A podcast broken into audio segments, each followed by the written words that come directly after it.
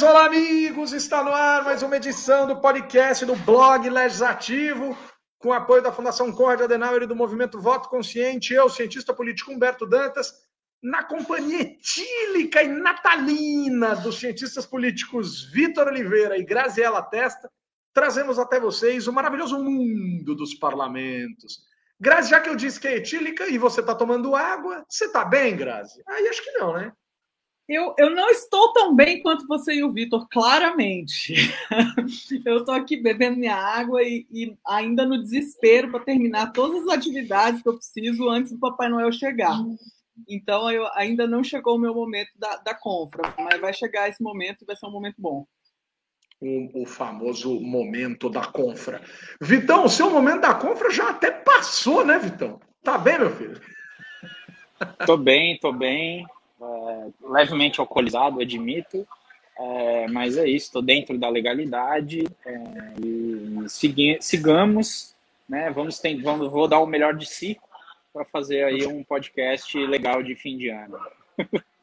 Você tá suave, você tá soft. A Grazi hoje é, faz as soft. vezes hoje. A, a chance de eu levar um processo hoje é bem grande, mas vamos lá.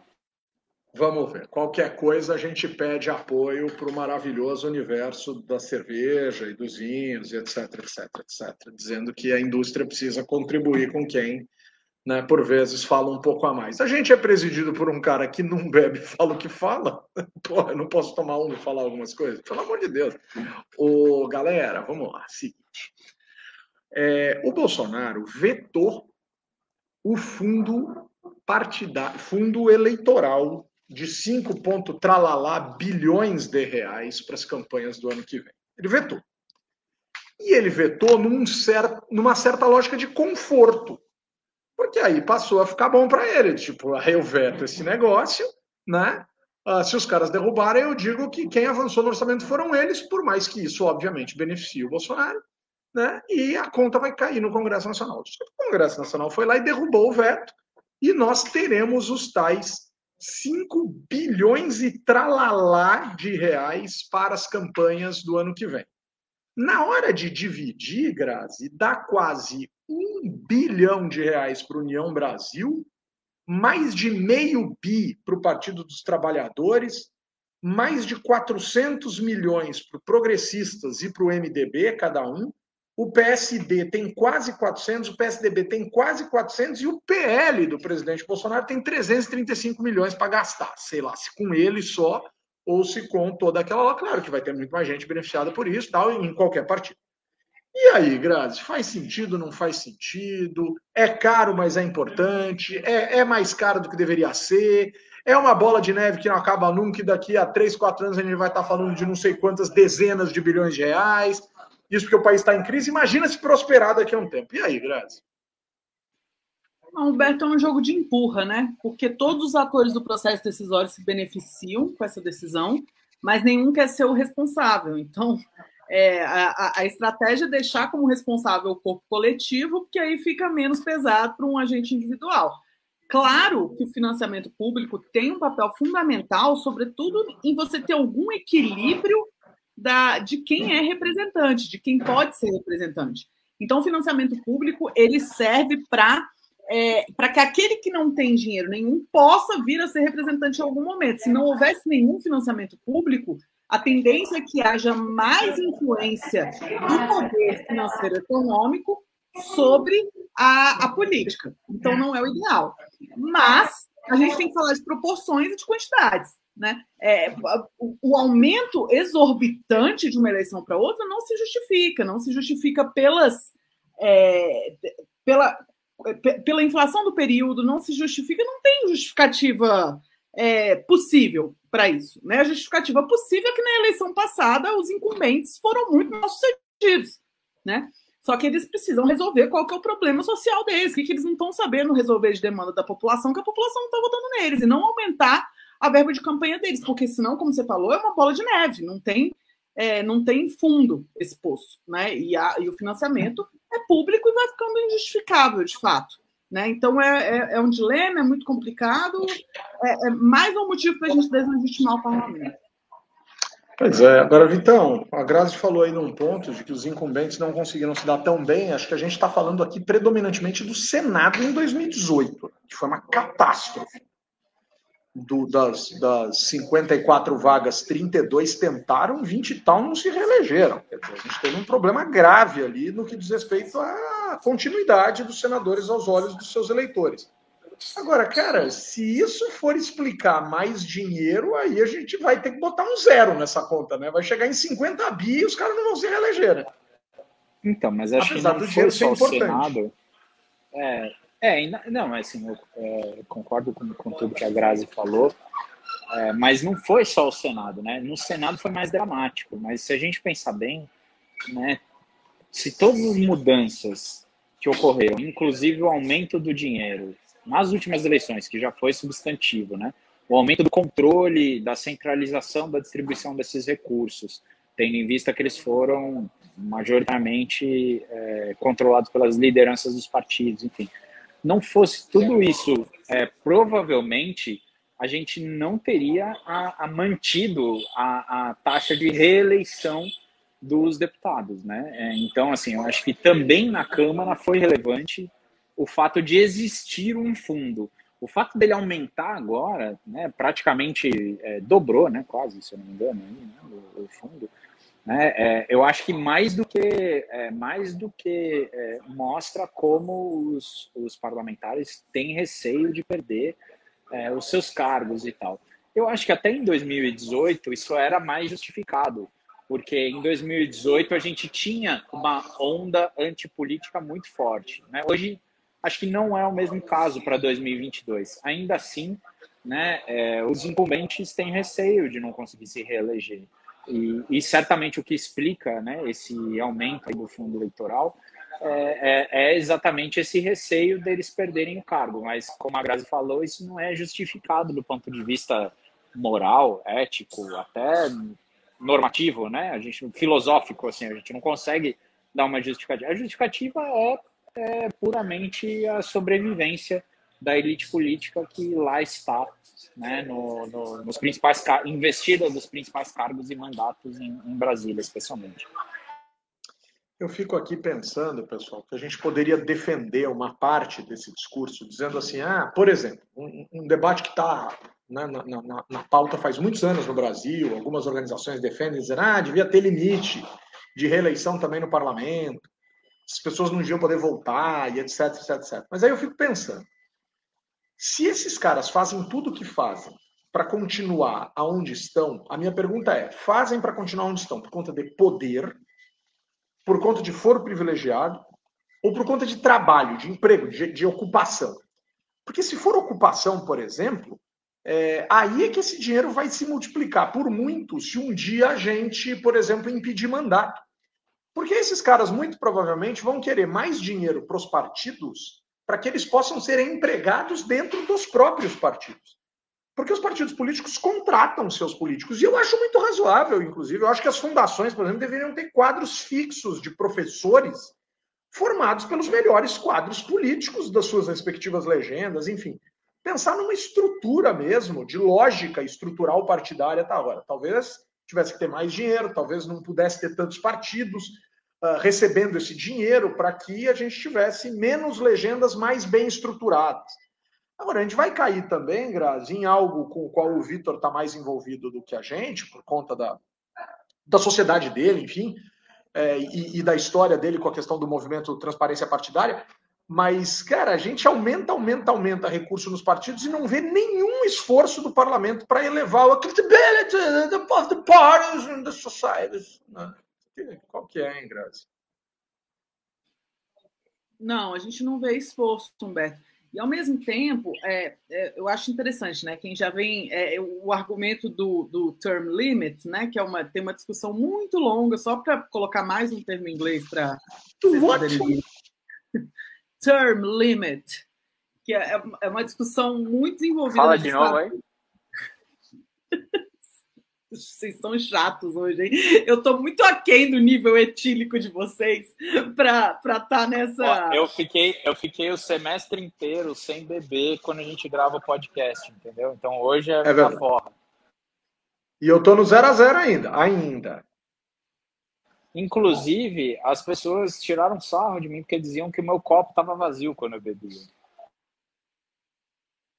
Gente, mas que as pessoas teve aquele Teve aquele célebre episódio em que o Vitor deu um gole numa taça de vinho vazia. Isso é verdade. Teve mesmo, teve mesmo. Lembrei agora. Lembrei agora. Clássico. Costuma ser a ação de alguém que já bebeu um pouquinho demais, né? Digamos assim. Mas, né, essa discussão do term limit, que é o, o limite de legislaturas, né? É muito frequente nos Estados Unidos, porque lá o índice de reeleição é muito mais alto que no Brasil. É, então, se aqui no Brasil, para a Câmara dos Deputados, o, a média de reeleição é de 50%, né? então, de uma legislatura para outra, você pode esperar que algo entre 45% e 55% dos parlamentares vão ser reeleitos, e, portanto, entre 45% e 55% não serão nos Estados Unidos por conta do, do, do sistema eleitoral deles, que é, é isso, que é majoritário, e, da, e da, do que eles chamam do gerrymandering, né, da redefinição dos distritos, que tornam os distritos mais é, fiéis, a taxa de reeleição é tipo 95%. É muito alta. Né? Então, a, a, gera uma discussão sobre se isso é razoável, se existe uma oxigenação democrática com isso e tal. E nas arenas estaduais, que, que lá as regras são diferentes em cada um dos estados para a questão eleitoral, ao contrário do Brasil, alguns estados não permitem, alguns estados já não permitiram a reeleição e depois voltaram atrás, e alguns é, limitam o número de reeleições, né? Então, term limits, né? Um limite no, no, na quantidade de legislaturas que o parlamentar é, pode se reeleger, né? Que é o mesmo caso que a gente tem para presidente e para chefe do executivo por um mandato. Né? Então, o chefe do executivo pode se reeleger somente uma vez. Né? Algo que você poderia fazer para o legislativo também. Qual que é, a, já teve muita discussão na literatura e o que a gente tem de empírico hoje, né, de resultado de pesquisa, é que isso não tende a ser uma medida interessante, porque ao mesmo tempo que você é, pode ter essas vantagens que as pessoas costumam aventar, né? Que a pessoa não fica pensando na reeleição ao longo do mandato. Essa mesma vantagem é uma tremenda desvantagem, né? Porque ao mesmo tempo que a pessoa não fica pensando na reeleição, tudo aquilo que ela faria, que ela deixaria de fazer, né? É, de bom ou faria de bom somente porque quer se reeleger, não porque é, é um bom político ou está exercendo um bom mandato, também não vai acontecer. Né? Então, aquilo que eles fazem, pensando que precisam ser reeleitos, portanto, vão fazer, é, isso não acontece. Então, a, a, gente perde o principal instrumento de accountability, que eu falava, que é a possibilidade de punir ou de recompensar. Como que eu puno e recompenso se o indivíduo não pode ser reeleito? Né? Então, é, isso é uma questão bem. É, que, que nos sonhos das pessoas é, é muito mais colorido do que a gente enxergou na prática nos lugares onde já existiu. Se eu fosse adestrador de cachorros, eu diria que você faz isso com estímulo e petiscos. Mas acho que não é o caso. Adestrador de cachorro, meu Deus do céu.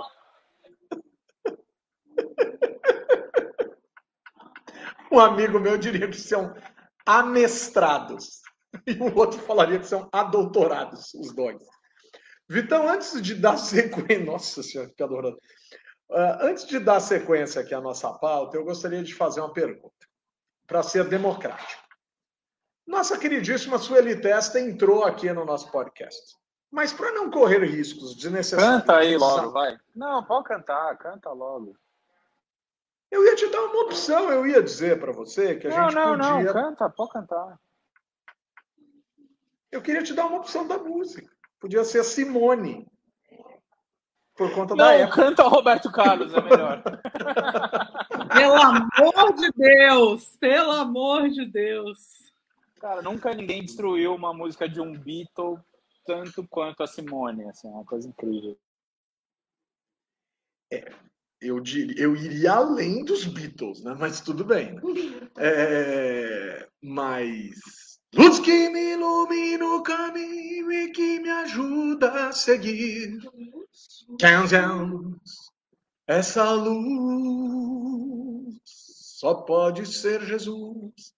Vitão, Vaga do Tribunal de Contas da União. Essa foi boa, hein? Então, rapaz, então, muita gente achou que era Cátia Abreu, mas deu a sensação em alguns instantes que ela tinha queimado um pouco a largada. Ela se apresentou muito rápido para o jogo. Aí, depois que ela já tinha quase dito que a vaga era dela, porque a Cátia Abreu é um pouco truculenta nessas coisas. Né? Isso aqui é meu, vim primeiro, isso aqui é... Isso aqui é... que o diga careca do Serra. Especialmente se for uma pasta, né? É, se for uma... É, exato, exato. Então, ela é meio... Ela é meio... Ela é meio... Ela faz táticas de conquistas de espaço, dizendo o espaço é meu, eu vim primeiro, ninguém pega. Aí veio, cara, o Fernando Bezerra Coelho, líder do governo. Aí a briga já é mais dura, cara, porque em tese é o líder do governo.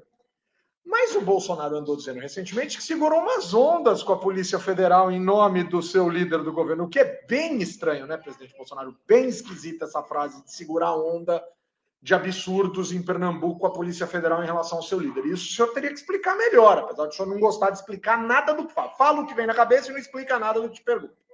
Né? Inclusive, às vezes a imprensa apanha quando pergunta. Mas, né? Mas não, é uma aberração. Aí, cara, mineiramente, cara, um mineiro já come que Dois mineiros, cara, fazem o almoço e comem em silêncio, né? Aí vem o presidente do Senado, por um lado, PSD de Minas Gerais, Rodrigo Pacheco, e do outro vem um outro mineiro, PSD de Minas Gerais, Antônio Anastasida, Anastasida, Anastasia, organiza uma coisa entre eles e simplesmente Anastasia será ministro do TCU. Cátia Abreu não ficou feliz e Fernando Bezerra Coelho pediu as contas da liderança do governo no Senado. Olha o tamanho do estrago da mineirice. O torresmo para dar azia, Vitão. Ah, não, mas isso aí, cara. Bom, primeiro, é muito esquisito uh, que o Tribunal de Contas da União, que é um órgão acessório do legislativo, seja tão cobiçado por senadores. Primeiro ponto. Assim, acho que a gente tem que pensar nisso. Né? O que, significa senadores da República disputarem com unhas o líder do governo, uma candidata na última eleição a vice-presidente da República e o ex-governador de Minas Gerais disputarem no tapa a indicação para o Tribunal de Contas da União. Essa é a primeira coisa que a gente tem que pensar. Né? O quanto que se apequenou a política brasileira. Mas, enfim. Tirando isso, tirante, né? enfim, é, é, a gente. Ah, diga. Noves fora o que está errado. Noves fora o que está errado, né? Enfim. É, o que eu acho que a gente precisa prestar atenção nessa história, especialmente do lado do Fernando Bezerra Coelho, bom, do lado da Cátia Abreu, é assim, a, a senadora Cátia Abreu cultivou inimizades desde a eleição anterior do é, senador lá por, é, pelo Amapá, que eu esqueci o nome agora. Do Alcolumbre, aquele rolo todo, aquele que procurou de todo, todo lado. É. Então, assim, convenhamos, Cátia Abreu não é exatamente uma pessoa fácil de lidar. Óbvio que mulheres na política têm geralmente uma alcunha, tem uma pecha, é, mas o Anastasia é o político mineiro por excelência. É o cara que não incomoda ninguém e, e ficou muito fácil acomodá-lo na, nessa história, nessa eleição. Né? Ficou muito é muito palatável, é muito fácil eleger o Anastasia. Né? É, ao mesmo tempo, não é fácil eleger o líder do governo Bolsonaro. Né? É, mas, honestamente, eu não sei se o Fernando Bezerra Coelho perdeu tanto nessa disputa. Por quê? É, ele precisa se distanciar do bolsonarismo. Ele é líder do governo Bolsonaro desde o começo do governo, mas no seu estado natal, onde os seus dois filhos né, tem pretensões políticas, um de se reeleger deputado federal, o outro de se eleger governador, né, atual prefeito, inclusive, eu esqueci o nome da cidade, que o filho, o filho dele é prefeito, que ele já foi prefeito, inclusive. Petrolina. Miguel Petrolina, Coelho. uma das principais produtoras de frutas do Brasil, inclusive, né? É, é, o, o, o senador Fernando Bezerra Coelho precisa se distanciar do governo para poder dar alguma chance para os seus filhos e para ele mesmo. Né? É, eu acho muito difícil que ele consiga disputar a vaga que ele tem no Senado. Até por isso ele queria a vaga no TCU, né, no Tribunal de Contas. Eu não duvido, até escrevi isso no Twitter essa semana, que ele se eleja deputado estadual é, lá em Pernambuco. Né, porque o grande problema dele é concorrer com os próprios filhos. Né, então, mas ele precisava se distanciar do bolsonarismo. Então, eu acho que foi, de uma certa forma, uma saída estratégica e necessária para ele. Perder não foi necessariamente uma derrota para ele. Olha, pode ter Boa. sido necessária, mas estratégica eu não sei se foi, não, porque justificar ter é, é, é sair da liderança do governo por birra não, não repercute do melhor jeito possível. Né? Mas, não, mas, mas assim. Eu, não, ele, é, ele sai pequeno, com certeza. Sai pequeno. E eu acho interessante, Vitor, que você falou isso, que é assim, né? É uma turma que foi muito beneficiada pelas emendas. Fernando Bezerra foi um deles, né? É, e eu quero ver ano que vem se Jair Bolsonaro passou três anos, assim, entre aspas, traindo aqueles que tentaram se aproximar dele. A gente fala isso aqui todas as semanas sobre a dificuldade do, do, do presidente Jair Bolsonaro de estabelecer é, é, parcerias políticas algo duráveis. 2022 tem tudo para ser o ano que ele vai ver o contrário acontecendo, né? O famoso tudo que vai e volta. Né? Então, uma é o troco. Que, é levou isso. muita emenda quando chegar na, na, na, Agora que são elas, quero ver se vai apoiar, no, por exemplo, na Bahia, o, o, o Jair Bolsonaro que tem 70% de reprovação. Né? Acho difícil. Mas olha, o Bolsonaro corre o risco de virar o famoso traque na roda, velho porque ele vai espantar muita gente. É o famoso traque na rodinha, velho. Aquela rodinha de amigos que um sem querer deixa escapar um rojãozinho e, pelo amor de Deus, assim, a galera. O podcast hoje é mais curto, né? É um pouquinho mais curto, é um pouquinho mais curto, como vocês Ai do céu! Mas, mas o, o, pessoal, assim, acho que tem uma coisa para ser explicada pelo presidente em relação à Polícia Federal que precisa vir à tona. Alexandre! Buenas noches, querido. Muy bien, usted acá com nosotros. E Pedro Pagoto está ao vivo conosco. Aí é uma questão de família, né? E eu vou entender muito o carinho de Vitão pelo seu sogro, porque o meu está aos meus olhos. Assim, estou vendo o meu sogro. Isso é uma, um motivo de grande alegria grande no, nosso, no nosso programa. Beijo, nosso programa né? É... Pessoal, queria trazer mais um ponto essencial aqui. O Grazi, Ô, Vitão, tem aquele ditado, farinha pouca, meu pirão primeiro. É um ditado famoso. Vários estados usam esse ditado, falam esse ditado, etc., para dizer que quando a coisa é escassa, alguém vai lá e manda a mão e garante o seu logo e não divide da forma mais correta. A gente viveu nos últimos dias, nos últimos meses aí, as polêmicas associadas ao tal orçamento secreto. A ministra Rosa Weber mandou interromper, aí depois ela liberou, porque um monte de gente, um monte de parlamentar foi lá no STF dizendo que esse dinheiro era importante para as bases. Aí já parece que está se formando uma maioria dentro do STF para liberar o orçamento secreto desse jeito. Mas aí tem a lógica da transparência e que isso deveria ter se, ter se trazido à tona dessa forma. Aí disseram que não tinha como divulgar, principalmente o senhor Pacheco, o senhor Lira, disseram, não, não tem como divulgar. Aí os técnicos do Congresso Nacional vieram e disseram: não, dá para divulgar sim. Dá para organizar direitinho quem ganhou o quê. E aí começaram a abrir a tal caixa preta da bagaça. E aí, pessoal, é assim: é farinha muita, esfomeado, rolando ladeira abaixo em relação aos pares. E ficou nítido que teve gente que encheu a mão na bagaça. Ô, Vitor, você acha que não podia divulgar porque ia descobrir que a distribuição era desigual ao extremo ou simplesmente porque ninguém queria entrar nessa? Eu tô achando que principalmente o senhor Lira e mais uma meia dúzia de parlamentares vão ter que explicar em casa que divisão foi essa e por que que alguns ficaram com tanta farinha, com tanto pirão e outros garantiram seu pirãozinho mas aparentemente a história não foi contada de maneira uniforme e o problema da divulgação é passar vergonha para a manutenção da base funcionando, Vitão. Não sei se estou errado. Claro. No exato instante, não, é mais, Karina me é traz mais... mais uma cervejinha. Grande Karina. Um beijo para a Karina. É, eu acho que é mais problema interno de gestão dessa base bolsonarista do Centrão do que qualquer coisa relativa à, à imagem do parlamento perante a sociedade. Claramente, esses caras não estão nem aí. Né? É, é, o grande problema é, de fato, o custo interno ali de ter dado mais para um parlamentar do que para outro. Para mim é com certeza isso, cara. Assim, não tenho nem dúvidas. Talvez seja o álcool que esteja me deixando com muitas certezas e poucas dúvidas, né, que esteja fazendo com que eu deixe o método científico de lado.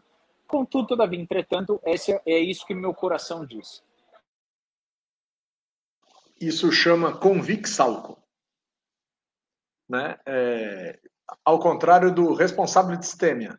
Né? Então, são duas coisas incríveis que a ciência explica. O Grazi, essa semana, Grazi, o nosso tatu não sobe no toco foi acusado de se envolver em corrupção pela Polícia Federal nas obras do Castelondas, no estádio do Ceará para a Copa do Mundo de 2014. E rolou batida da Polícia Federal lá, na casa dele e do irmão, do Ciro e do Cid Gomes.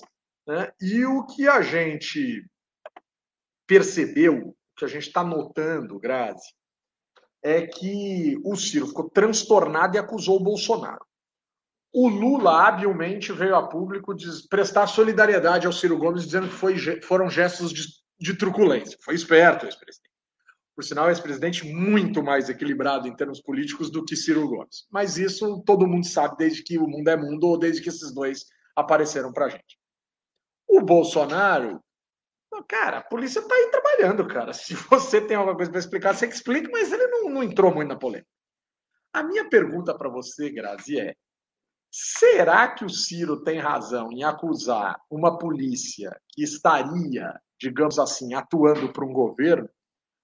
Ou será, e pode ser, pode ser que não seja ou, viu, Graça? Pode ser que seja aí, que tenha gente no PDT comemorando até o último, a última lata de cerveja do freezer.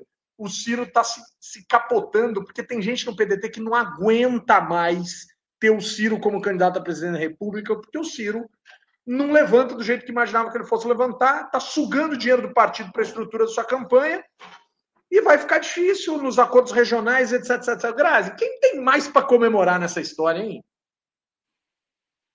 Ai, Humberto, eu fico me perguntando de onde saiu, né? Tem tanta gente comemorando que até me faz eu me perguntar de onde isso surgiu. Mas é, eu, eu, acho que assim, a primeira coisa que precisa ser dita é que a gente se perguntar o quão é, é, a ação da Polícia Federal teve interferência de um candidato, é, do, do, presidente e candidato, é um problema gravíssimo, muito sério, e é uma das, é, das questões que leva a gente a se perguntar é, que democracia é essa, né? O que aconteceu com a nossa democracia. Isso é muito grave. É, eu sei que a, a, conversa já é antiga, a gente já falou muito disso, mas eu acho que nunca vai ser o suficiente, né? É muito grave a gente estar tá tendo essa discussão, é muito grave a gente ter órgãos que são, que tem esse, sobretudo órgãos de fiscalização direta desse tipo, que tem é, ou podem ter, estar sofrendo essa intervenção é, de, do, presidente da República. Né? Então, só a possibilidade, o fato da gente estar discutindo isso é um problema. Com relação ao Ciro e ao PDT, vamos ver até quanto isso vai segurar, né? Eu acho que já chegou um ponto que eles estão é, fala Leocádio, temos vários ouvintes hoje, os guerreiros do final de dezembro. É, mas eu, eu, acho que a gente tá, a gente ainda está vendo um PDT que está animado com essa candidatura do Ciro, porque sabe que isso no segundo turno pode gerar, pode resultar em alguns ministérios ou um ministério é, de, de, peso para o PDT, né? Então aquela famosa candidatura que, que que traz votos no segundo turno e traz uma, uma composição de governo por partido que consegue é, é, ser, enfim, uma linha de apoio do partido eleito. Né? Então, eu acho que talvez nesse ponto o, o, Ciro e boa parte do PDT já esteja enxergando a candidatura desse jeito. O Ciro não sei porque é muito vaidoso, mas certamente a parte do PDT que o apoia ainda o apoia por conta disso. E eu acho que é, tem se mostrado uma estratégia válida ao longo da, da nossa democracia, ao longo das eleições que a gente já teve. Então, a, acho que ele deve manter, sim, essa candidatura, nem que seja para usar de barganha para compor governo no segundo turno. Muito bom, muito bom. É, são cálculos extremamente importantes. Aí quero reforçar aqui a presença do Leocádio. E quero reforçar no seguinte sentido, viu, Vitor? Porque as pessoas têm me perguntado nas ruas, né, nas avenidas, nos estádios, nas praças, é, por que, que a gente faz referência a algumas pessoas durante aqui o, a gravação do nosso podcast. E eu digo para as pessoas, por uma razão simples, porque essas pessoas se inscrevem no canal do, do, do podcast, do blog Legislativo no YouTube, né? E passam a receber a informação de que estamos no ar, e aqui elas entram, porque estão inscritas no nosso canal no YouTube, né? E passam a acompanhar não só o programa, como a gravação do programa, interagindo conosco, mandando seus comentários, fazendo suas perguntas, né? Trazendo suas percepções, né? Então é por isso, pessoal, é por isso. Você que nos ouve uh, pelas prateleiras de podcast virtuais do Universo Sideral é sempre muito bem-vindo mas você pode estar aqui conosco, como por exemplo o Marcos Elementar, meu caro Watson, diz: boa noite, obrigado pelos ótimos programas desse ano. estou muito bem informado, graças a vocês. Abraços, boa festa, boas festas e ótimo 2022. Vitão, antes de eu lhe fazer uma nova questão, fui bem agora? Foi bem, só faltou pedir para curtir o canal né, e, e apertar o sininho, que é o que todas as pessoas devem fazer enquanto nos ouvem aqui. Obrigado por curtir o nosso vídeo, assine o canal, é isso aí. Valeu, gente. Boa, boa. Apertem o sininho. Cuidado com o badalo, né? É, porque, sei lá, né? Vai que alguma coisa errada acontece. Meu Deus, eu achei que você ia cantar Charlie Brown Jr. agora. Eita, rapaz. Meu Jesus amado. Vitão, é, a PEC dos precatórios, a Câmara finalizou o processo, olhou para o Senado, meteu o dedo na cara e disse: está vendo? A gente cumpre. Mas, cara, as coisas não podem ser assim, né, galera da Câmara? Assim, manda para o Senado, o Senado não faz nada. Pô, pelo amor de Deus, cara, o Senado tem que servir para alguma coisa. Então, eu acho que tem uma, uma certa desonestidade nessa briguinha que a gente assistiu essa semana. Mas o fato é que. É, exatamente, Grazi, mas aqui eu não posso trazer isso à baila. Mas, é, mas o fato é que, puxa vida, pessoal, tem que existir um equilíbrio entre os dois poderes e a PEC dos precatórios avançou. Vitão, a PEC dos precatórios avançou sob a alcunha de PEC da reeleição, porque ela permitiria a existência de recursos para o pagamento de um Auxílio Brasil na casa dos 400 reais e de outras questões mais né, de distribuição de recursos do governo Bolsonaro. Essa semana apareceu a, a ideia, a notícia, a dimensão de que outras tantas benesses ficarão à disposição do governo em termos de recursos orçamentários, né, e que o que se chamaria aí de um pacote imenso de benefícios passaria a ser distribuído pelo presidente para tentar se reeleger ou ao menos ir ao segundo turno. Então, o quanto que o Congresso vai ser acusado de conivência, de fiador e o quanto que o Congresso também não estará se beneficiando disso de maneira absoluta no que diz respeito à própria sobrevivência. Quer dizer, eu garanto 5 bi para o fundo eleitoral, mas eu também garanto medidas extraordinárias em termos de políticas sociais para os rincões dos deputados. Não está ficando um pouquinho desigual essa história, voltando num assunto sobre o qual a gente já se debruçou aqui? Acho que é, é, um pouco mais do mesmo, né? É, embora eu acredite que tem uma forçação de barra muito grande com relação ao que o Auxílio Brasil, tá? enfim, que esse, essa transferência de renda representa em termos eleitorais. É, tem uma, é, no Brasil, acho que uma uma ideia, as pessoas têm uma ideia de que o pobre tem necessariamente uma relação clientelista com o Estado, né, com o Estado que faz política pública. E, e, isso me parece ser um pouco uma, uma bestialização, uma imbecilização assim da, das pessoas. Não é, não é necessariamente verdade. Né? É, o fato de o Estado estar transferindo dinheiro para as pessoas, e ainda precisamos recordar, um dinheiro que é menor do que o que foi transferido no ano passado, no auge da, da pandemia aqui no Brasil, é, não necessariamente vai redundar em voto. Então, assim, eu, é, é, eu acho que tem essa primeira questão. A segunda é que a Câmara, de fato, trata o Senado como uma, um apêndice, né? como ali um puxadinho. Né? A Câmara trata o Senado como um puxadinho do Legislativo. Vira e mexe, isso dá problema. Né? Claramente, o, o, atual, é, o atual mandato, inclusive, né? o, é, o atual mandato não, a, a, essa a, a atual presidência do Senado tem sido mais altiva nessa relação com a Câmara. Né? Mas, de fato, com relação à PEC dos precatórios, foi meio que no desespero. Porque é isso que você falou, Humberto. Eu acho que, de parte é, da elite política que está no parlamento, existe uma expectativa de que esse tal desse Auxílio Brasil vai trazer voto. Eu, eu acho que o pessoal está superestimando um pouco o, o efeito desse negócio e subestimando a capacidade das pessoas é, de raciocinar e pensar e ser política. Eu acho que é, é isso é um pouco, um pouco demais. Assim. O Pagoto está dizendo aqui que é a PEC da vergonha, corrupção legalizada. É a PEC do calote, né? Um negócio meio tenso. E o Jean Thomas aqui, ó, destacando que é pela primeira vez que ele está aqui conosco ao vivo, faz ciência política lá na Uninter de Mogi das Cruzes. Um grande abraço à galera de Mogi das Cruzes, um grande abraço ao Lucas Porto, à Jéssica Barcelos, ao Douglão, ao Itânio, ao prefeito Caio Cunha, né, pessoas que eu conheço e tenho muito respeito e espero que estejam fazendo um bom trabalho lá para os nossos queridos amigos de Mogi das Cruzes. Especial abraço, então, ao Jean Tomás, que está aqui com a gente. O Grazi, será, hein, Grazi, que não tem esse efeito? Eu, tenho, eu tendo a estar com o Vitor nessa, no que diz respeito àquilo que nós estamos assistindo em termos de pesquisas, de popularidade, né, de intenção de voto. Eu acho que o presidente, inclusive, ao, ao que seria hoje né, o, o, o cenário eleitoral, o presidente vai ter que tomar cuidado em duas frentes não perder a vaga num possível segundo turno para o candidato Sérgio Moro e garantir que exista um segundo turno contra o ex-presidente Lula, que, de acordo com alguns institutos e tendo em vista votos válidos, estaria eleito em primeira rodada, algo que o PT nunca conseguiu fazer no Brasil. Hoje, o presidente Lula faria. Mas hoje a gente ainda está a nove meses e tralalá das eleições. Muita água vai passar. Grazi, Grazi, Under the Bridge.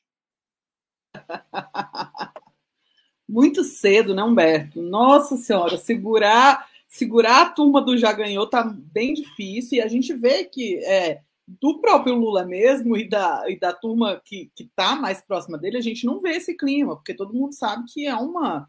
uma a essa distância, a, a, capacidade preditiva dos resultados é muito baixa, né? Então a gente tem uma referência, claro, a gente tem uma boa, a, a, gente entende de onde isso vai partir, mas não é, não é dado, não é dado, né? E, e, e as notícias surgem de um jeito que parece que, né? É, vai ganhar em primeiro turno. Não, calma, se as eleições fossem hoje, o mais importante das eleições serem sempre na mesma época é porque, dá, às vezes, de uma semana para outra, uma eleição é ganha. Então, eu acho que isso tudo tem que ser. É, a gente tem que botar um pezinho no freio. É, posso estar completamente enganada, mas se eu tivesse que colocar dinheiro e não coloco, porque eu não gosto de apostar, não tenho nenhuma. nada no meu, é, no meu ferramental metodológico e da minha formação me torna capaz. Se eu tivesse que apostar o dinheiro dos outros, né? é, é. Me dá a capacidade de prever com segurança o que vai acontecer. Mas se eu tivesse, colocasse uma arma na minha cabeça, eu ia dizer que eu acho muito difícil que o presidente Jair Bolsonaro não vá ao Não faça isso. Não faça isso. Tira esse negócio da tua cabeça. Joga esse treco no lixo. não.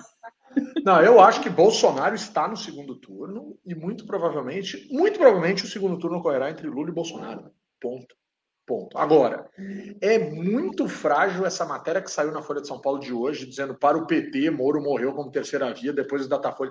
Isso é uma idiotice. Isso é uma idiotice. Ah, não aguento né? mais essa uma conversa idiotice. de terceira via. A primeira pessoa não. que falou isso. A, a, a, aí o povo foi tudo atrás. O que é terceira via, gente? O que é terceira via? A terceira via do Gibbons era uma, uma opção de meio termo é ideológico. A gente ideológico. Não, não, tem meio termo ideológico. Né? Não, mas Sérgio a culpa Moro, é da Marina. Povos da floresta, conclamai-os a terceira ah, via. eu acho que a Marina Silva é mais próxima de uma terceira via ideológica de fato, e faz sentido, né? Mas falar de gente, Sérgio Moro foi da base eleitoral, ajudou a eleger o presidente Jair Bolsonaro e compôs a primeira, o primeiro escalão do governo Bolsonaro. Eu vou repetir isso quantas vezes for necessário e quantas vezes as pessoas esquecerem, né?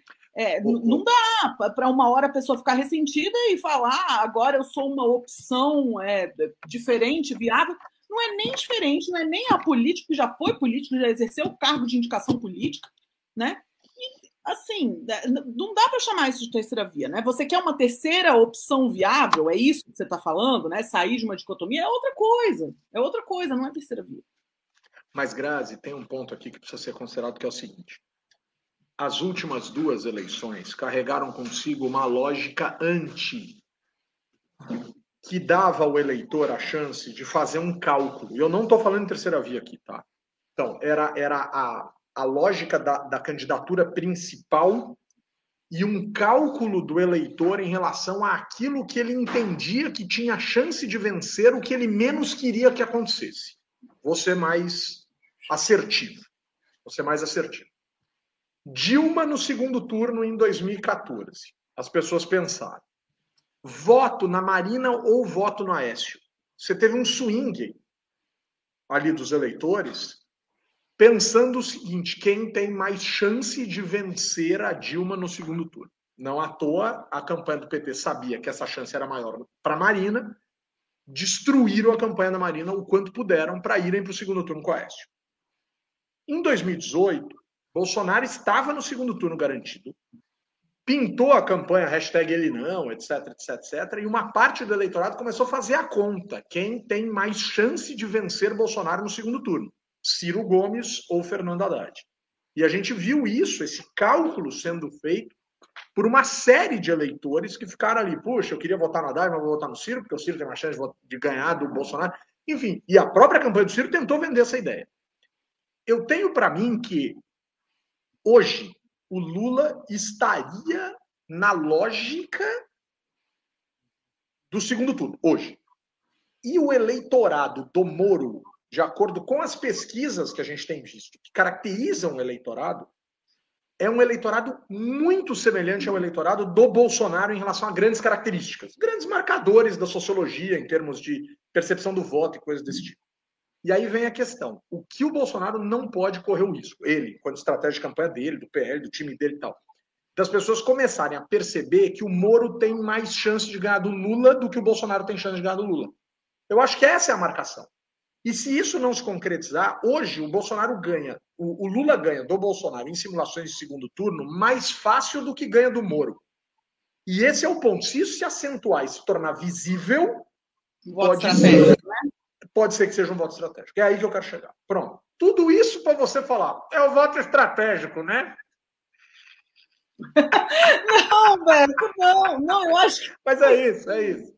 Mas faz muito sentido, eu acho que faz muito sentido o que você está falando. Se ele conseguisse colocar como viável, consegue ter até uma, uma virada aí, né? Mas, sabe uma coisa que eu achei muito emblemática essa semana e que me pegou de surpresa? Foi a filiação do Comparato ao PT. Eu não sei se. Eu, eu tenho a impressão que eu fui a pessoa que fiquei mais surpresa, porque todo mundo ficou mesmo. Ah, é mesmo, a gente imaginava e tal. Eu falei, nossa, eu fiquei tão surpresa que essa altura do campeonato, um cara que foi eleito com uma pauta é, consideravelmente liberal do ponto de vista econômico tenha é, escolhido como partido. E, e, tudo bem, eu entendo que socialmente ele tem uma, uma agenda consideravelmente esquerda mas tem escolhido justo o PT, né, que estava tão descreditado, que perdeu tanta. Eu, eu, não sei se isso significa uma certa, uma, um certo, uma mudança do que as pessoas estão achando do PT ou até uma, uma mudança interna. Não sei. Sei que eu fiquei surpresa. Claro que tem a dinâmica regional também, que no Espírito Santo ele precisa se colocar. Não, não, não tem muita opção é, a, a, esquerda, talvez ele está tá tentando assumir essa posição, mas de todo modo eu fiquei surpresa. Ele podia ter escolhido vários partidos de esquerda. Ah, mas o, o, PSB é forte lá, né? Uhum. O PSB governa o Estado. Isso. É. Eu acho que a escolha dele, para mim, é muito mais uma antecipação de 2026 do que 2022. Para a própria eleição para governador, tendo em vista que provavelmente o governador Renato Casagrande tente um novo mandato. Ele fica dizendo que não, que não, que não, isso é estratégia conhecida, enfim. Muito provavelmente. Ou mesmo a renovação do mandato dele como senador, sabe? Assim, eu acho que é, é tentar antecipar a onda. Né? Não, mas, a onda mas, assim, bolsonarista senador, de 2018. Ele, ele, pode mudar muitas vezes de partido até lá. Não precisa mudar agora para 2026, entendeu? Ele está antecipando que ano que vem ele ganha alguma coisa com isso. Eu acho que isso já diz muito sobre talvez essa a gente não ter esse antipetismo tão arrefecido como a gente tinha. Né? É disso que eu estou falando. Pois é, pois é. Vitão, para a gente fechar, né, e depois eu vou entrar com algumas aberrações aqui, mas mais naquele meu espírito de relatar aberrações. Vamos acabar o ano. Eis que o, o ex-governador, que já foi parlamentar do estado de São Paulo, Gerald Altman, voou do Ninho Tucano. Constituinte. E aí, Vitão? Constituinte, constituinte. Vitão, a pergunta que fica mudou, caiu a bolsa, aumentou o dólar ou vice-versa, mudou o destino de 90% da população, ou o famoso tanto faz quanto tanto fez, ou ele vai ser mesmo visto do, do, do, do Lola, do Lola do Lula Palusa? Como é que é isso, hein? Qual que é o lance, hein? É, é, tudo isso e não é nem, nem um pouco disso. É, é, bem maluca essa situação do Alckmin, porque ela envolve um jogo em dois níveis, né? Num nível, é ele tentando resgatar uma influência na política nacional, me parece ser é natural que todo político, e eu acho que não é necessariamente uma característica ruim, tem essa vaidade, tem esse desejo de essa aspiração de influenciar a política nacional. Acho que isso não é um problema em si. Agora, é óbvio que na conta dele entra a política regional, entra a, a perda do controle do PSDB no estado de São Paulo. Né? É, entre a disputa com o João Dória, que é uma disputa quase que pessoal hoje em dia. Né? O João Dória, que foi alguém que ele trouxe para a política partidária e que, no fim das contas, é, o traiu né, em 2018, apoiando o Bolsonaro em vez de apoiá-lo. Então, eu acho que é, é, uma mistura dessas duas coisas, uma tentativa de, de derrotar o Dória também, de se mostrar e se colocar como liderança no Estado de novo, sem ganhar necessariamente, sem disputar o governo do Estado de São Paulo, porque ele sabe também o quanto que pesa o domínio da máquina. Ele sabe que a eleição para o estado de São Paulo está longe de estar tá ganha. Eu acho muito engraçado que o pessoal fala: ah, o Alckmin não tem nada a ganhar indo para vice do Lula. Ora bolas. Não tem, não tem lugar nenhum escrito que ele vai ser eleito governador de São Paulo pela quinta vez. Quinta vez. Quinta vez. Né? Então, assim, acho que que o, o pessoal precisa ter noção que ele sabe do quanto é vantajoso ter a máquina do Estado nas mãos. E o Dória tem feito isso de uma maneira. Talvez ele, ele não seja o político mais habilidoso do ponto de vista de construir alianças, mas ele sabe jogar o jogo. Então, e, e o Alckmin, acho que vê isso como uma oportunidade de se colocar, sim, como uma liderança relevante politicamente. E, obviamente, bem ou mal, ser vice-presidente no Brasil é, sei lá, 20% de chance de ser presidente.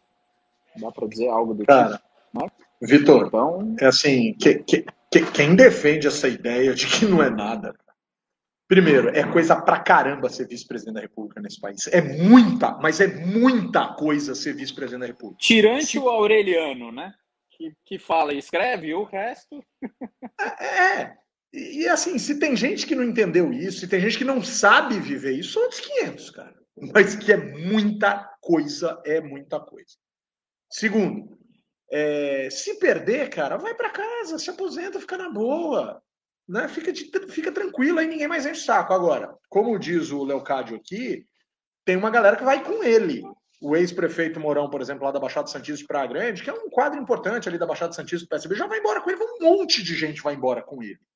Né? É, claro que outras pessoas também vão se vender para ficar onde estão e a gente sabe, né? então nem venham com graça. Mas tem, tem muita coisa importante nessa história toda. Quero deixar um abraço aqui para o André Montoro. Né? Diga, Vitor. Você ia falar? Não? Não, não, eu ia dizer mais uma coisa, porque eu, eu vi que tem um comentário aqui, acho que é do, do, do Alexan, inclusive, aqui, é, dizendo o que, que o Alckmin agrega do ponto de vista eleitoral. Dizer que não é necessariamente do ponto de vista eleitoral. O Lula não perde nada do ponto de vista eleitoral, mas ele é muito fraco no interior do estado de São Paulo, onde o Alckmin é muito forte. Né? E se o Alckmin trouxer um, um troquinho, já é vantagem. Mas não é esse o ponto. O ponto é depois que você ganha a eleição. O Lula não é idiota, ele já governou esse país por dois mandatos. Ele sabe que você precisa de muito mais do que simplesmente ganhar a eleição. Né? Então, eu acho que, que o, o, o, o Alckmin agrega, na verdade, muito mais até do ponto de vista do governo e, e do que ele sim, significa e sinaliza para a sociedade, para os grupos de interesse da sociedade, do que necessariamente do ponto de vista de é, é, agregar um voto ou outro. Muito bom. Não, e, e, depois pode não ganhar imediatamente, mas equilibra muita coisa e dá alguns sinais importantes para alguns agentes políticos. Se não dá para um ou para outro, é uma coisa, mas que dá para alguém, dá. E o PT sabe que só ganhou quando caminhou para o centro né? quando caminhou até a direita. Então, ganhou quando caminhou. E quando parou de caminhar, parou de ganhar. Então, assim, a chapa pura de esquerda do Haddad perdeu a eleição. A chapa mista da Dilma ganhou a eleição. A chapa mista do Lula ganhou a eleição. As chapas anteriores do Lula, que eram de esquerda, perderam a eleição. O PT sabe a importância disso.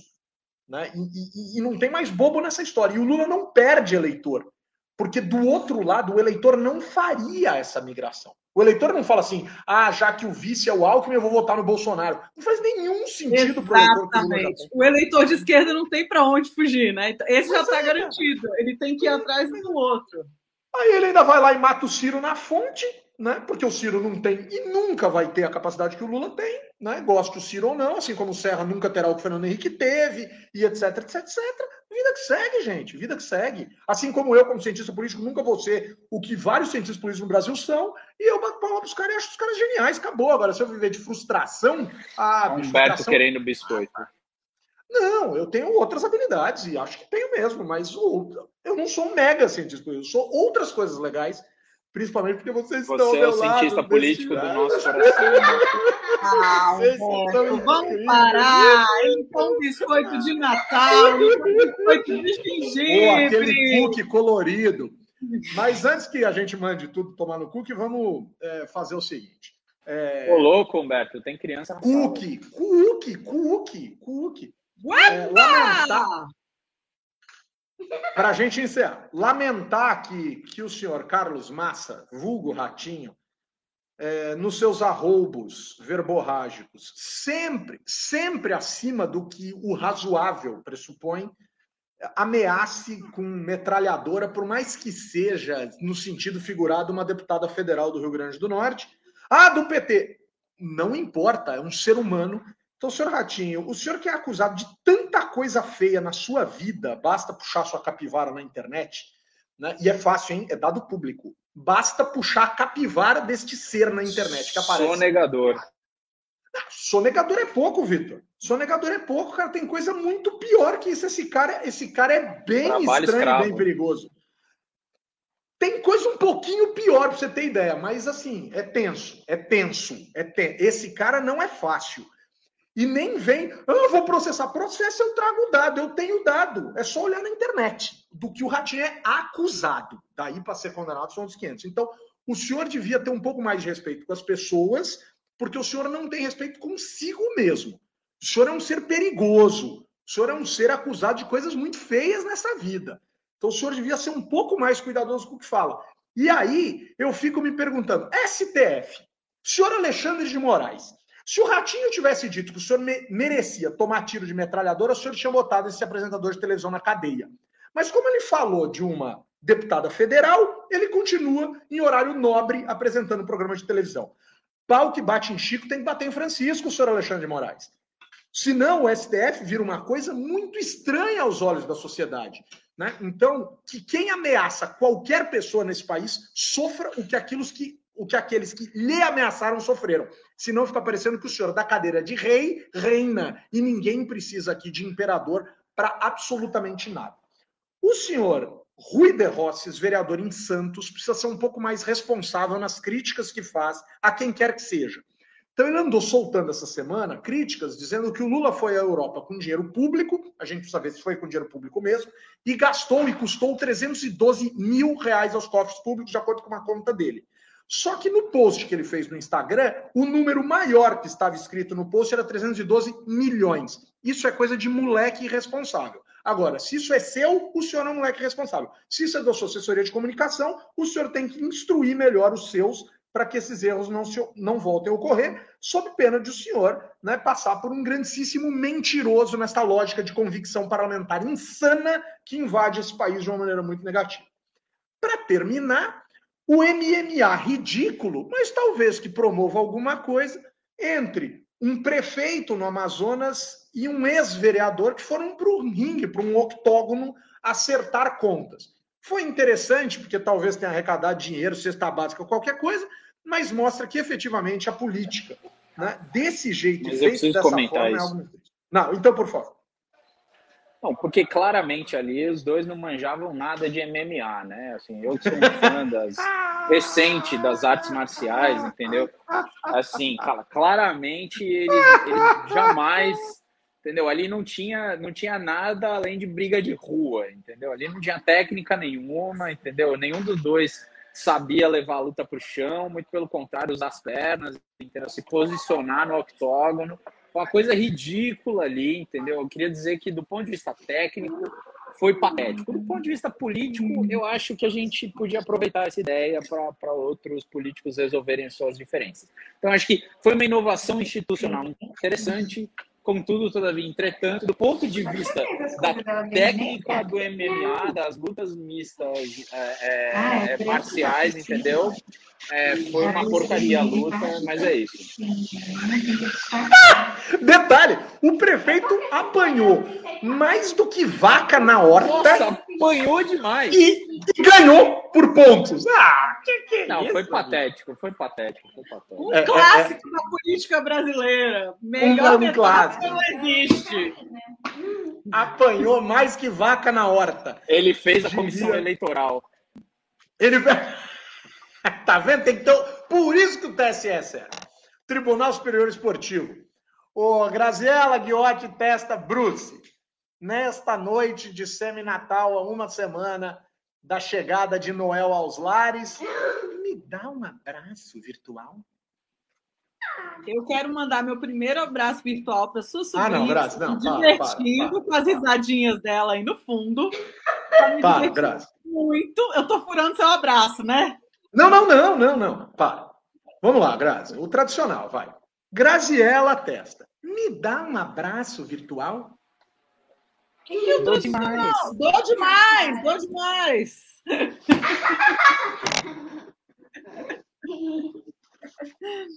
Quero começar. Agora vai. Agora vai, agora vai. É, vou dar um abraço para a sobrinha do Humberto, que me divertiu e me alegrou o dia com essas risadas dela aí no fundo. Tem um super abraço de forma muito carinhoso também para dar essa semana para os é, alunos de ensino médio vencedores da Olimpíada do Bem Público, que eu ajudei a organizar na Escola de Políticas Públicas e Governo aqui da FGV, alunos de ensino médio do Brasil inteiro, é, que responderam sobre, fizeram redações sobre é, como contribuir para o bem público. E foi assim, uma foi super gostoso, cansativo, mas muito gostoso ler as redações todas e, e, quem são as pessoas que eles admiram, qual é o mundo que eles querem. É muito bom ter esse contato próximo, enfim. Aí essa semana teve a entrega da premiação da Olimpíada e foi bem emocionante vê-los ao vivo. Ao vivo, né? Ao vivo, esse é o novo ao vivo. O online é o novo ao vivo. Mas vê-los é, numa mesma conferência falando sobre suas experiências, sobre seus e aí que a gente lembra o tanto que o Brasil é grande e o tanto que, é, às vezes, é, essas coisas são importantes. Então, foi uma emoção grande para mim, foi um bom jeito de acabar meu ano. Eu quero mandar um grande abraço para todos os vencedores e para todos os participantes da Olimpíada do Bem Público também. É, essa, essas coisas me inspiram e me deixam, é, me dão vontade de prosseguir. É isso. Muito bom, Grazi. Ingrid, minha sobrinha, está aqui, recebe com alegria o seu abraço nessa, Beijo, virtual, né, nessa nossa transmissão aqui. É... Halim! Que usted tiene un caballo verde en, en, en, su cama, la camponesa querida, denle un abrazo virtual, Halim, que usted no publicó la, la aprobación en, en, en, el magistrado de FGB. Muy bien. Oi, pessoal. Bom, meu abraço virtual de hoje vai ficar para todos os nossos ouvintes que nos acompanharam ao longo de 2021, para cada um dos cientistas políticos do blog do Legislativo, para vocês, claro, né, Vitor, Humberto e Grazi. E um grande abraço também para três mulheres incríveis que trabalham comigo, então a Anitta, a Maria e a Karina, para encerrar esse ano. Prepara agora.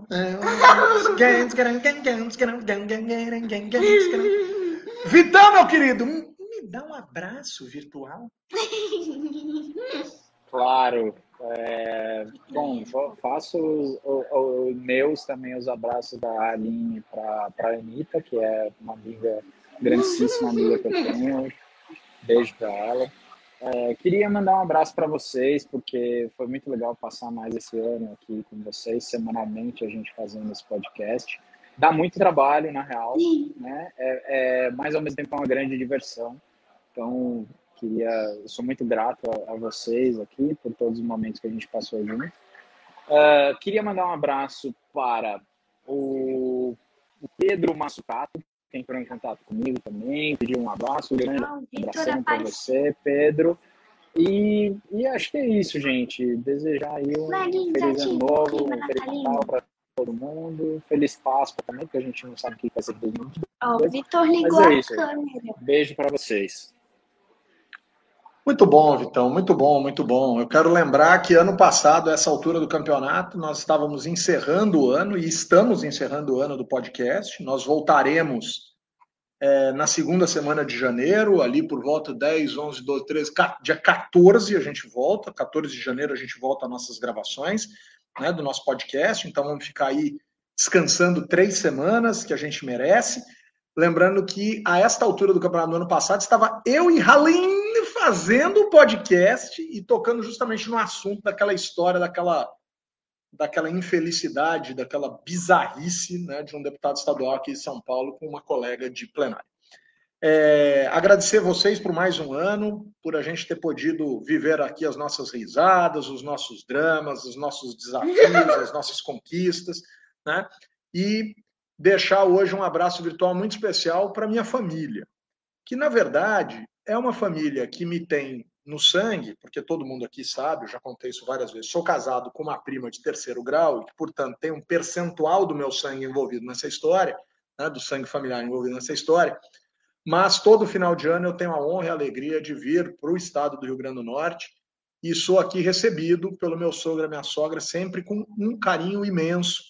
Né? Me sinto efetivamente um filho nesta casa né? Uma, uma, alegria muito grande sempre poder estar aqui no final do ano com meu sogro, né? professor Edgar Dantas, e com a minha sogra, professora Zênia Muniz. Né? Então é uma alegria muito grande poder estar aqui com esses dois ícones né? das aulas de vida que eles nos dão, casados há mais de 50 anos, né? 50 e poucos anos, e fizeram 54. aniversário de casamento ontem, 54, me diz aqui minha querida sobrinha Ingrid, a quem eu também deixo um abraço virtual muito grande, né? uma figura que eu gosto muito e que sempre me recebe de braços abertos aqui. E termino deixando um beijo muito grande para Karina Muniz, minha esposa, Karina Dantas, né, que inclusive trouxe aqui uh, o goró de hoje, e também para a nossa queridíssima Raimunda, que trabalha aqui conosco há tantos anos nesta casa, e finalizo com um beijo muito especial para o meu cunhado e para sua esposa. Renata Passos defendeu ontem o mestrado na Universidade Federal do Rio Grande do Norte né, um mestrado muito bonito, uma, uma, uma, uma, dissertação maravilhosa sobre o nosso bisavô, né, sobre o bisavô da nossa família aqui, Manuel Dantas, e Henrique, meu cunhado, que é um cara simplesmente maravilhoso, incrível, um cara que eu já tinha a sorte de tê-lo como primo, tenho sorte de tê-lo como cunhado e tenho sorte de tê-lo como amigo. Então, quero registrar isso. E aí, Alex Han, que fala que sua filha se chama Ingrid, o André Montoro, né, nosso querido André Montoro, nosso tucaninho triste aqui, André, vai dar certo, cara. O Pachecão, né, que disse que para o Ciro ganhar alguma coisa precisa ir para o tapa. Eu acho até que o Ciro apanha de uns dois ou três desses aí. Né? Ele apanharia do, do, do, do Cabo Daciolo, mas o Cabo Daciolo solidarizou com o Ciro essa semana, aumentou significativamente a chance de o Ciro ser eleito né, é, o doido da rodada. Né? Para o Pedro Pagotto, para a Sueli, para o Varley, enfim, para toda essa galera linda que está aqui com a gente. E aí, com o apoio da Fundação Conde, Adenauer, do Movimento Voto Consciente, eu, cientista político Humberto Dantas, responsável por tudo aquilo que aqui digo e faço, coloco ponto final em mais uma edição do podcast do Blog Legislativo. Beijo, galera, no coração de todos. Beijo, Grazi. Beijão, querido. Beijo a todos os nossos ouvintes. Ótimas festas. Aproveitem, descansem se possível e fiquem bem. Nos vemos ano que vem. Beijo, Vitão. Vontade de estar tá aí com você nessa mesa, hein? A gente vai marcar isso aí. Valeu. Eu agora vou tomar cerveja, pessoal. Valeu. Tchau, tchau. Aline, depois muda a velocidade da fala do Vitor, coloca um e meio, porque esse valeu, agora eu vou tomar cerveja. Mostra que ele já estava tomando. E a hora que quem está a... vendo, está me vendo tomar água, né? Mas tudo bem. Boa. Em, em, em janeiro, Grazi, em São Paulo, estaremos nós três juntos em algum bar deste mundo. Aline, beijo, querida. Nós quatro, por favor, né? nós né? Me quatro, chamem. Claro. Beijo, pessoal. Aquele... Beijo para todo mundo. Que e recarreguem as energias, porque 2022 está aí. Beijo, pessoal. Feliz Natal, próspero Ano Novo e que o saco de Papai Noel represente algo muito bacana na nossa vida.